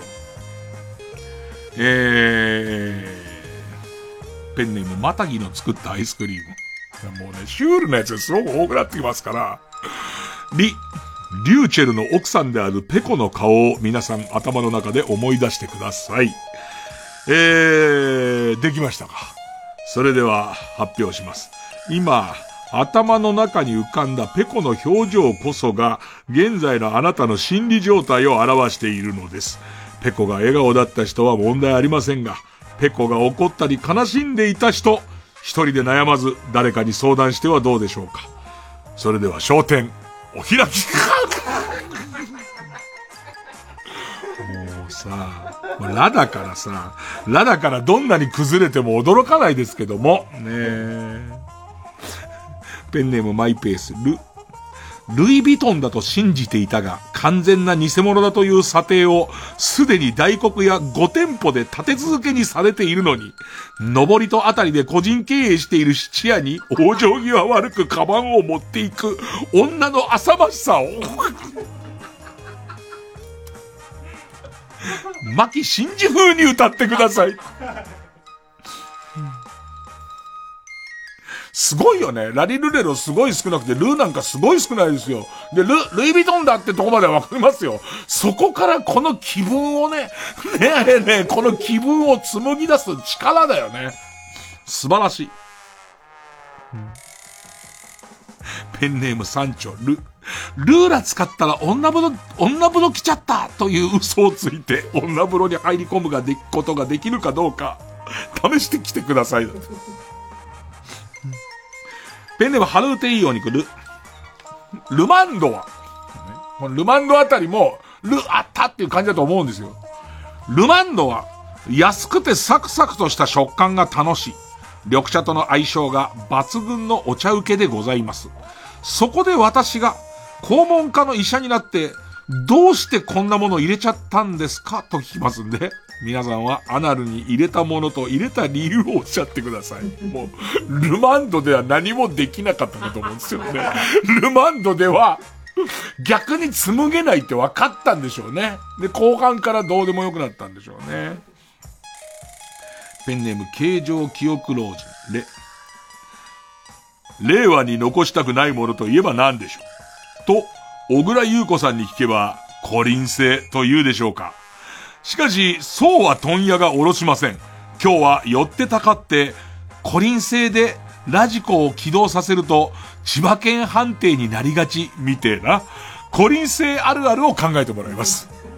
できた順に小倉優子さんのインスタグラムに送りつけてください。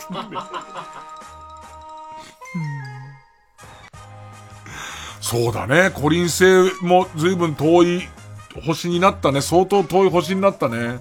逆にコリン星みたいのももう終わったのかな？完全に終わったのかな、ね、えー、ペンネームマイペース。レ、レベル上げを山田くんに頼んだんですが、無断で経験値が倍になる課金アイテムを購入していたので、罰としてここからは座布団ではなく、ピラミッドを形成している巨大な石を運んでいただきます。2階からメタリカ、レ。練乳のチューブを直に加えて飲んだ後で、賞味期限が2年前に切れていたことに気づいたりしますと、深夜に寝ている年老いた母親を叩き起こして、冷蔵庫の中ぐらいちゃんと整理しとけよと、内弁慶を爆発させますわね。これから母親の私がそんなに甘いものが食べたいんだったら、アルバイトでも何でもして自分で好きなもの買っておいでと逆ギレしますので、皆さんは一点、思わず母親の私がコンビニで小豆バーを買ってきたくなるような母への感謝の言葉を返してください。うーん。ペンネームじゃがやまりこ、レ。レインボー池田から感じる謎の嫌悪感をうまいことドドイツで表現してください。なんだろうね。何なんだろうね。違和感っていうか、何か俺は、俺はお笑い以外のものを見てるのではないだろうかっていう感じかな。あの、感じ。あの、何か漂うよね。すごくよくわかりますよ。ね。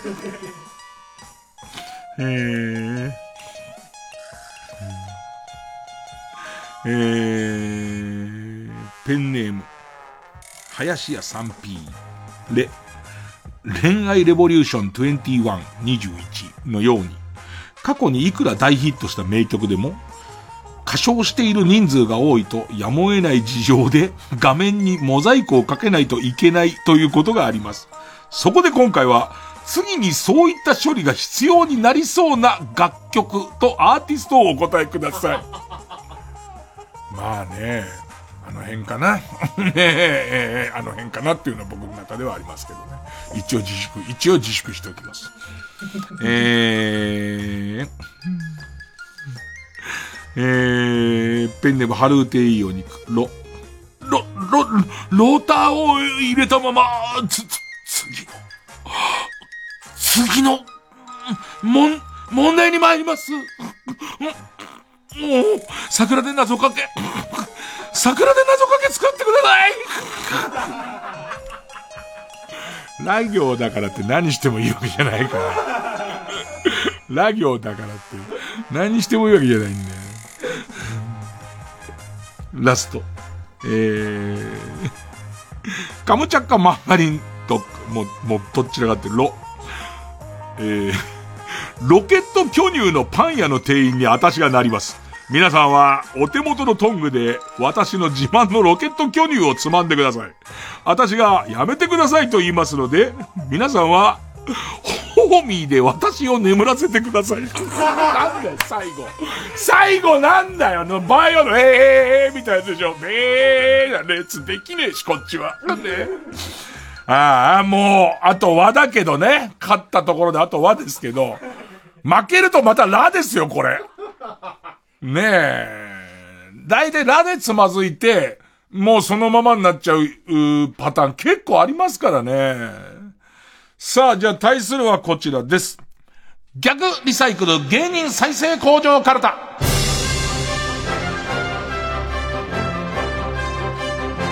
なんかね、逆に、ギャグリサイクルは、ちょっとこうしばらくやんなかったせいもあって、膠着っていうかこう、フロンティアな、その開拓があんまなくて、今まで出てる人にちょっと寄ってるかな。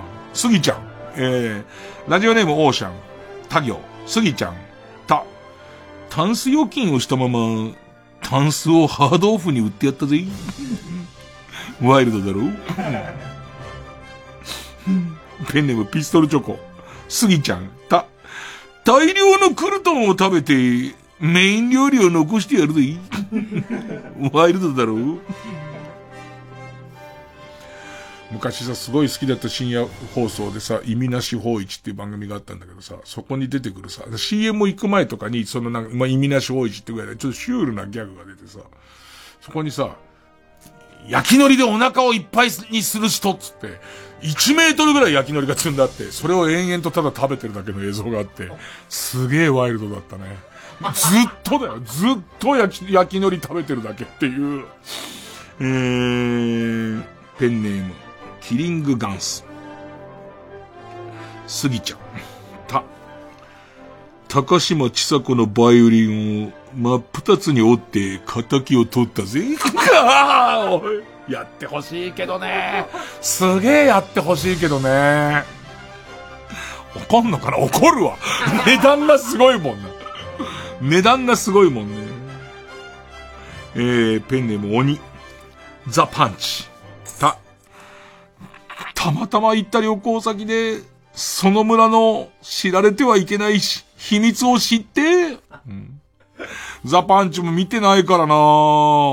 大好きなんだけどね、多分、死んでっていうのが軽く当時のコンプラに引っかかったと思うんだよね。それであのネタやめちゃったから、でも絶対死んで面白いのにな。えー、ペンネームオーシャン、ゴージャス。大変なことになってもうた。嫁はんからもろうた財布なくしてもうた。どこでなくしたんや。わからへん。長財布をお尻のポケットに入れて満員電車なくなったら、乗ったらなくなっとったんや。なんやそれ。なくしたんやない？スリやんかスリやんかスリやんかそれここスリランカぽい すごいぽい。これゴージャスさんは使っていいです。ぜひ使ってください。ペンネームマイペース。小梅太夫。た。じゃんじゃじゃんじゃんじゃじゃんじゃじゃんじゃん。田んぼのかかしだと思ったら、村長の死体でしたちくしょ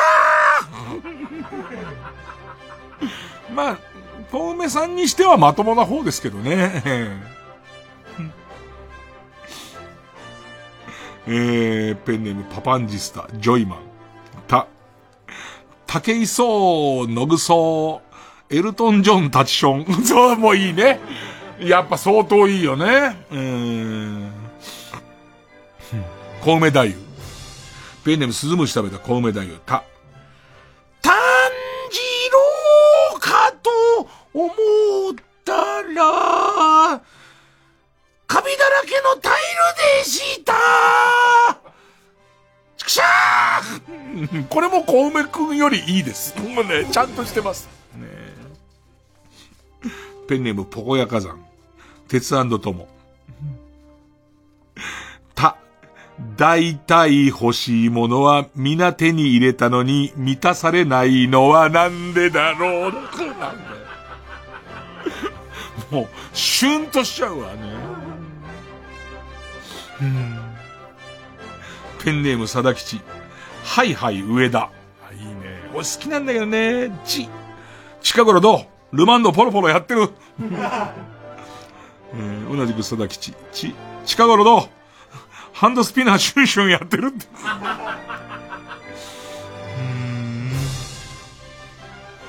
4番君を、ナゴン。ち、チリの国土の形はもう、あれだな。もうペニバンだな。偉いね。なんか怒られないとこだもんね、ここね。そのもう、ナゴンの、その、みゆきさんがやる分には許されて、もう許されるとこまで来ましたけど、いいよね、チリの国土の形。もう、ペニバンだなっていう。うん、えー、ペンネームズラメンテ。旗ヨーク。ち、ち超売れっ子のゆきぽよです。頭の回転早くって、バラエティで必要な反射神経抜群ですって言うじゃない？けど、あんたが大切にしなきゃいけないのは、反射神経じゃなくて、反射に神経使う方ですから。残念！揚げぽよの揚げは、警察にあげられるの揚げ、ギリもう、旗ヨークよりうまいですから。旗ヨークより旬だしうまいですからね。ねえ、ペンネーム、森の救済、えー森の救済、花のちくもり。ち、ロケット弾。俺もうロケット弾のこのネタすげえ好き。もうしばらく見てないんだけど。ち、チーズハットグなんて言葉、山形じゃ何十年も前から普通の会話で使ってますから。チリ覚えるんだったら、トイレの壁にチーズハットが？チーズハット、もうめちゃめちゃ俺面白いんだけど、これ。すごいよくできてるよね。うわ、ロケット弾、ロケット弾俺、ちょ、ちょっと前に師匠の新年会であったんだけど、使ってほしいなぁチーズハットグなんてことは山形じゃ何十年も前から普通の会話で使ってますから、チリ覚えるんだったら、トイレの壁にチーズハットが、チーズハットが、うん。えー、ペンネーム、形状記憶老人、スギちゃん。つ、つけ麺のつけだれ、麺が来る前に全部飲んでやったで。いいワイルドだろう。ペンネームどうにもならんよ。とにかく明るい安村。つ、通報してください出してます いいね。いいね、新しいやつね。ああ、でも、一回やってほしい。有吉の壁ならできないかな。深夜ならできたと思うんだけどね。最初、もうそのポーズしてて、で、立ち上がって、通報してくださいですよね。それでいて、そこモザイクかかったらしょ、僕相当笑いますけどね。えー、ペンネーム大自然守る。手。すぎちゃん。手羽先食べた後に、手洗わずに、サスケに出るぜ。なんか、本当のスギちゃんは、おそらくそこで、パーティーバーレルみたいなやつを食べながら出てきて、この後、サスケ出るぜ、だよね。えー、ペンネーム、花札総理大臣。まあやっぱりね、メンバー偏ってんですけどね、小梅太夫っ。て、じゃんゃんじゃんじゃんじゃんじゃんテリーマンかと思ったら、人身事故でしたそのままバーンっていうね。ちゃうペンネームどうにもならんよ。て、ハリウッドザコシショウ。デヴィ夫人の誇張モノマネ。えー普通のデヴィ夫人はですね、あーたなんですの？あーた、あーたなんですの？ですけど、誇張しすぎたデヴィ夫人は、あばばばばばばばばばばばばばなんだばばばあばばばばばばばわかんねえよ。わかんねえよ、もう。ザコ師匠ならやってくれると思うけど。ペンネームマイペース、スギちゃん。と、陶芸をしていたら、恋人のゴーストが抱きしめてきたんで、一本背負いしてやったぜ。ペンネーム素直なもずく、ロケット弾。と、とっくの昔に山形では、ヒゲダンって言葉使ってたぞ。おめえ、今度の日曜ゴルフさ行くべ。え、娘のピアノの発表会？おめえの娘、ピアノヒゲダペンネームそろそろ旧姓中山。西岡澄子と。ドアの鍵が警察に突破される前に、流せるものはできる限り全部トイレに流そうとしてる奴は、どこのドイツだい？私だよペンネームあの日知恵熱が出たんだ。西岡澄子と、所沢のガールズバーで、あたしそっくりの女の子がバイトしてるって？あたしだよ。うー。ん。ラストかな？ペンネーム大自然守る。いつもここから。と、ドケドケードケドケー。邪魔だ邪魔だ。ドケドケー。この野郎め、作者が取材のため救済しますとか言ってんじゃねえぞバカ野郎この野郎てめえ。この野郎め。この野郎てめえ。超能力者が戦う異世界を舞台にした漫画で、どこ取材行ってんだバカ野郎この野郎おめいやー。さあ、どっちが勝つかはリスナーのえー、投票で決めます。え勝ったと思う方のカルタが焦点の没お題カルタならメールの件名に漢字で焦点。えーギャグリサイクル、えー芸人再生工場カルタならメールの件名にカタカナでギャグと書いてください。そしてメールの本文に住所、氏名、年齢、電話番号を書いて、これからかかる曲の間に送ってください。投票1人1回です。抽選で3名様にバカ力カードをプレゼントします。メールアドレスは、バカアットマーク tbs.co.jp、baka アットマーク tbs.co.jp です。ほんで曲はテンパレイでシンゴ受付開始 I'm Shingo.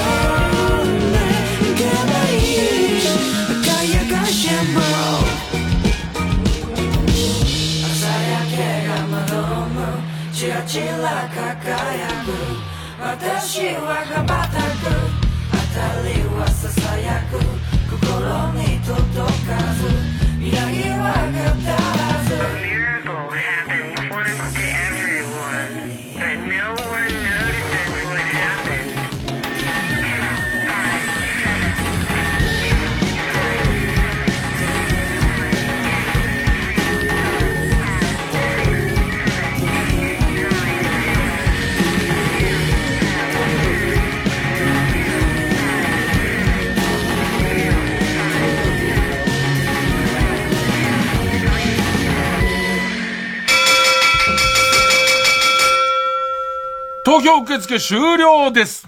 ちょ、ちょっとすごい。えー、焦点の没お題カルタ。526票。ギャグリサイクル芸人再生工場カルタ。506票。勝ったのは焦点の没お題カルタ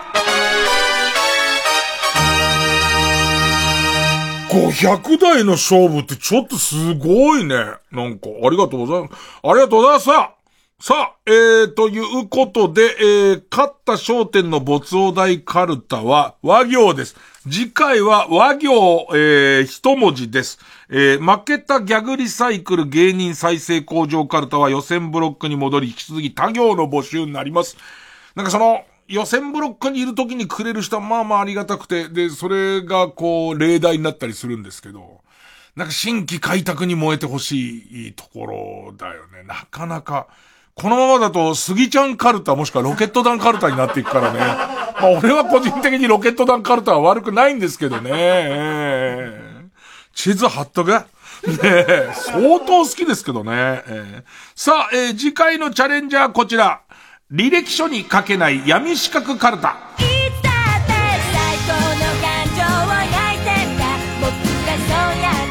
さあ、えいつ使うのか何の意味があるのかもわからないけど、あなたや友達が持っていたり取りたいと思っている資格がテーマのカルタです。去年の8月以来。忘れてたね他行でございます。ペンネームボールペン返して、例題。ねそうなんですよ。二軍の頃に出してくれると、例題で読まれると、あのーも、もちろん例題じゃなくても、本茶でも読まれるんですけど、例題で読まれるとサイン入りでカード差し上げてますんで、た、大好きな女子の体育館シューズのソールを溶かして自作のオナホを作ることができるオナホビルダー2級。すごい能力だよ。ソールを溶かして型に入れてだよ。すごい。まだ2級なんだ。1級どんななんだろうな。何から何作れんだろう。ペンネーム日陰大好き。た、楽しそうに笑っているが、フワちゃんのボケに対し、心の底では、失礼だな、こいつ、と思っている人を見抜く、対フワちゃん嘘笑い見抜き師。もう今は、そうだよ、あの、フワちゃんに対して、あの、寛大じゃないやつは、老害みたいな空気すげえ出ますから、その辺は嘘笑い見抜きしにかかると、マジ怒ってるでしょ、ちょっと、みたいな、やつやれますもんね。えー、ということで次回対戦カード焦点の没大カルタは和行です、ラストです。えー履歴書に書けない闇四角カルタは他行になります。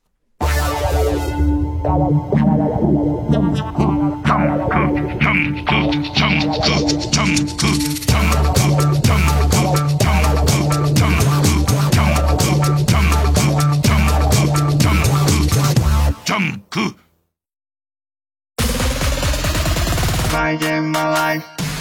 ライムスター歌丸です。木曜夜9時から放送しているプレイステーションプレゼンツマイゲームマイライフ。この番組はゲームをこよなく愛するゲストとその思い出や人生の影響などを楽しく語り合うゲームトークバラエティ。聞けばコントローラーが握りたくなる。マイゲームマイライフは毎週木曜夜9時から。ここで、さよならポエジーのピューパをお聞きください。日が二度と灯らないと知ったら無力悟って帰ろうか。旅は随分と楽しかったりしたよ。ここを離れ合うために。吹く風があるという。まだ見えないけど。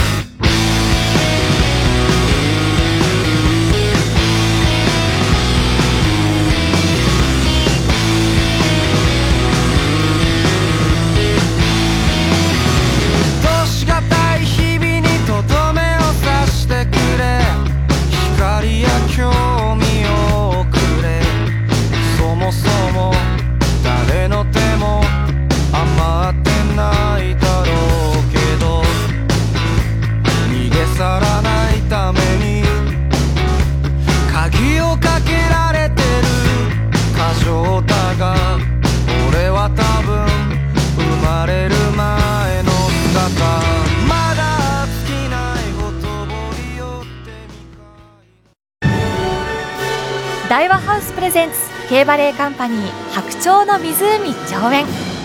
チャイコフスキーの音楽とともに送るバレエダンサーたちの華麗なる共演。熊川哲也が作り上げた総合芸術の結晶。劇場でしか味わえない究極の感動が今ここに。人生で一度は見るべきクラシックバレエの最高傑作 K バレエカンパニー白鳥の湖は3月24日から渋谷文化村オーチャードホールにて上演。詳しくはチケットスペース03-3234-9999 3234-9999まで。アートを見る。アートを買う。アートと暮らす。日本最大級の国際的なアート見本市。TBS ラジオ公演。アートフェア東京2021。テーマはバイアート。国内外27都市より120以上のギャラリーが出展。古美術工芸から近代現代アートまでおよそ3000点。3月19日から21日までアート作品を見てそして購入する3日間。東京国際フォーラムで開催。生活の中にいつもアートを。詳しくはアートフェア東京で検索。月曜ジャンク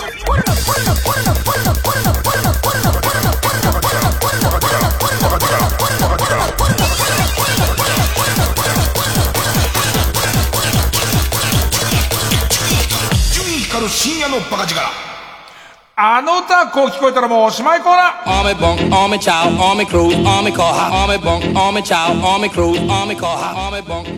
さあえー、ペンネーム髪の長い方。髪の長い方。元歌げんこつ山のたぬきさんのこの部分です。げんこつ山のたぬきさん。もうちゃんと純粋な心で聞いてればこんな風に聞こえないんですけどね、こういう風に聞こえます。結局、ただのマルチじゃん。いろいろ説明したけどねっていう。いろいろなんか手を変えて品を変えて説明してきてるけど、結局マルチだよね。いや、だから、いや、いやだからさ、低産社会とか関係ないよ。マルチだ、それ。ねえ。えー、ペンネーム、普通のカレーエビ。元歌、中森明菜、飾りじゃないのよ、涙はのこの部分。私は泣いたことがないこの部分がこう聞こえたって。お尻を拭いたことがない。拭いた方がいい。アキナちゃん拭いた方がいい。絶対。いや、聞き間違いだけど。お尻を拭いたことがないね。生まれてこの方ね。えー、えー、ペンネームサンチョ。もう久しぶり。えー、夢見る少女じゃいられないのおなじみ、この部分。夢見る少女じゃいられない資格を取っても活かせない。桃一郎、相川七瀬、夢見る少女じゃいられないの、この部分。夢見る少女じゃいられない弁護士来るまで話さない。やっぱこの内径がすごい好きですね。えー、変わった歌では、ペンネーム、釧路ダンディ、元歌、宝塚歌劇団、すみれの花咲く頃のこの部分です。すみれの花咲くこのトーンでこう聞こえるのかな？きますよ。落とした寿司、パク、ペロン。いや、咲く頃と、パクペロン、違いますからね、相当ね。うーん。ペンネーム逆やりちん、元歌同様、金太郎のこの部分。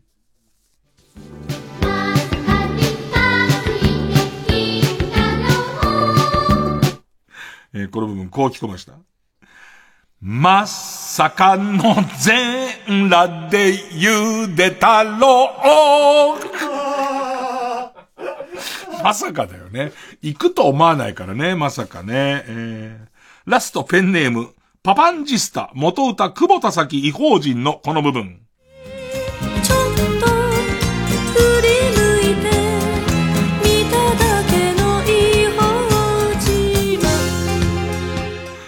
こういう風に聞こえた。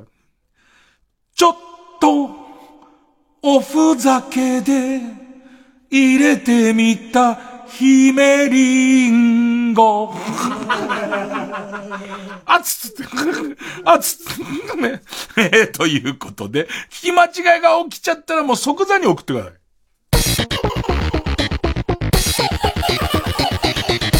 月曜ジャンク、一流光深夜のバカ力。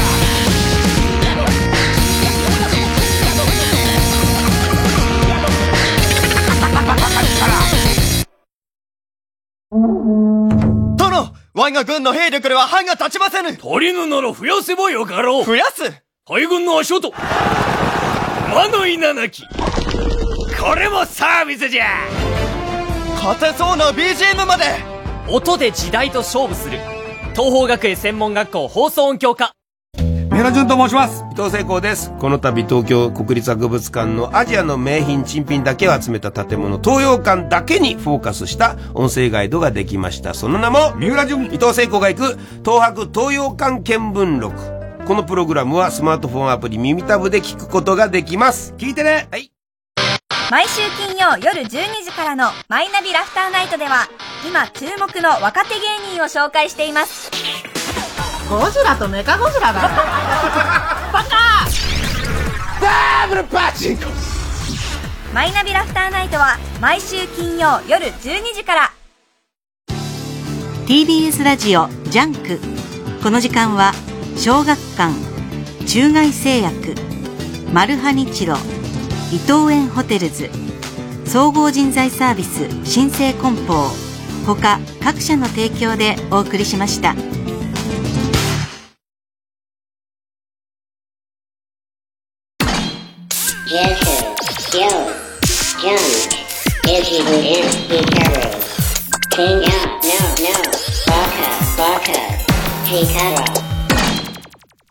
さあ、えー、少し面白い今週も取り上げていきましょう。えー、ペンネームチャック・ザ・ジッパー。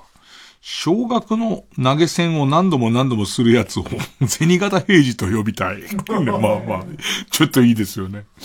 えー、なんちゃって過ぎた原爆。えー、3月7日のアタック25、パネルクイズアタック25で、特技野原慎之介のモノマネというアイドルが出演していました。まだいるかミサエみたいなこと言うんでしょ、きっと。えー、と、司会の谷原さん。あの、温厚な谷原さん。えー、日本人なら誰でもできます。すげえ、あの、あの谷原さんが、まあ、笑いながら、辛辣なことを言っていた。えー、ペンネーム、オニキス目指して頑張りましょう。少し面白い。ニュースで絶滅危惧種のビワオオウズムシが見つかった。というのをやってた。ビワオオウズムシ。これはプラナリアの一種らしい。で、え、プラナリアは高い生命力を持ち、切り分けてもそれぞれが小さな個体になる。あの変な黒いナメクジみたいなやつだけど、真っ二つに切ると、両方き切れた方が生えてきて、2匹になるとかそういうやつだよね。えー、思ったのは、細かく切っていっぱい増やせばよくないって。あ、そうか。絶滅危惧とかじゃなくて、見っかったんなら、勇気いるよね最後の一匹だったら。こいつ大丈夫なんていう？お前大丈夫なんだろうな頼むぞ、プラナリアなんだよな、お前っていう。うーん。少し面白い。無責任参加。騙されて根こそぎ財産を取られることを、ケツの毛まで抜かれると言いますが、実際にメンズエステなどで、ケツの毛、オーラインを完全脱毛してもらうと、5万はかかるようなので、その分だけキャッシュバック感があります。なるほど。ケツの毛まで、そうだよね。自分の財産が4万円でケツの毛まで抜かれた場合は、少し得してるってことだもんね。もしくは100万の場合は95万しか損害がないっていうことだから、前向きだな、お前。ねえー、花トレイン。親知らずや男の乳首の存在は神様のデバッグ不足によるバグだと考えると、なるほど。親知らずを抜くのはパッチ、パッチを当てるってもう修正してこのプログラムなかったわけですよ。乳首がそれでも気持ちいいのはグリッチ、要するに裏技。そのバグを利用したグリッチだと思う。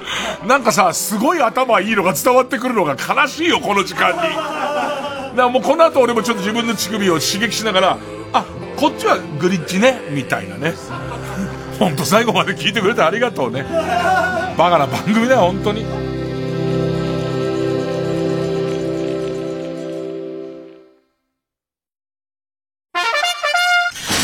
スタートしました東方カップと早速飛び出したのは2番放送音響か何度ジョッキーは身を乗り出し足音を収録しているとてもクリアな音質安定している聞こえてくるのは勝利の足音ゴールイン確定しました君の本気に応えるのは東邦学園専門学校放送音響科。TBS ラジオ公演ハイパープロジェクション演劇配給日向翔陽役の大悟小太郎です。影山飛雄役の赤間龍之介です。演劇配給シリーズ最新作「頂の景色2」を上演。公演の詳しい情報は演劇配給公式ホームページをご確認ください。演劇配給は最後まで止まらない。TBS ラジオ 90.5MHz 空気階段の単独ライブのグッズの好評販売中です。